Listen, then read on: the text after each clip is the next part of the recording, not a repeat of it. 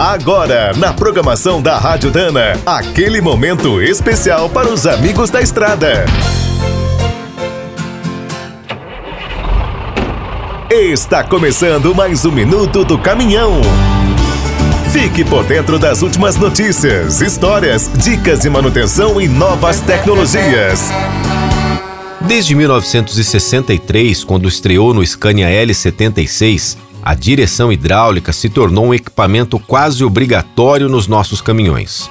O curioso é que em poucos anos esse sistema consagrado poderá virar uma peça de museu. A eletroeletrônica vai tomar o seu lugar.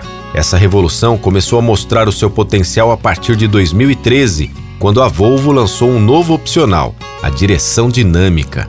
Disponível em vários países, inclusive no Brasil, é uma solução que une a caixa hidráulica com um motor elétrico e um módulo eletrônico.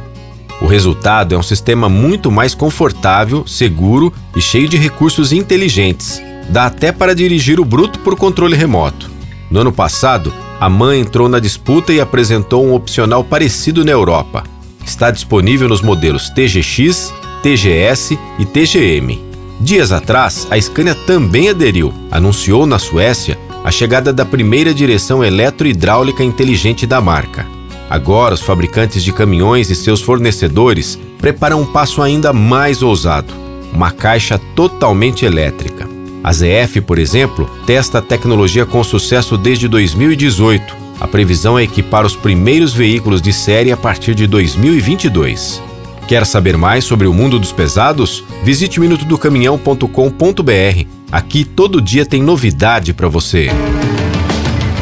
O Minuto do Caminhão é um oferecimento de Spicer e Álvaros, a dupla imbatível em componentes de transmissão, suspensão e direção.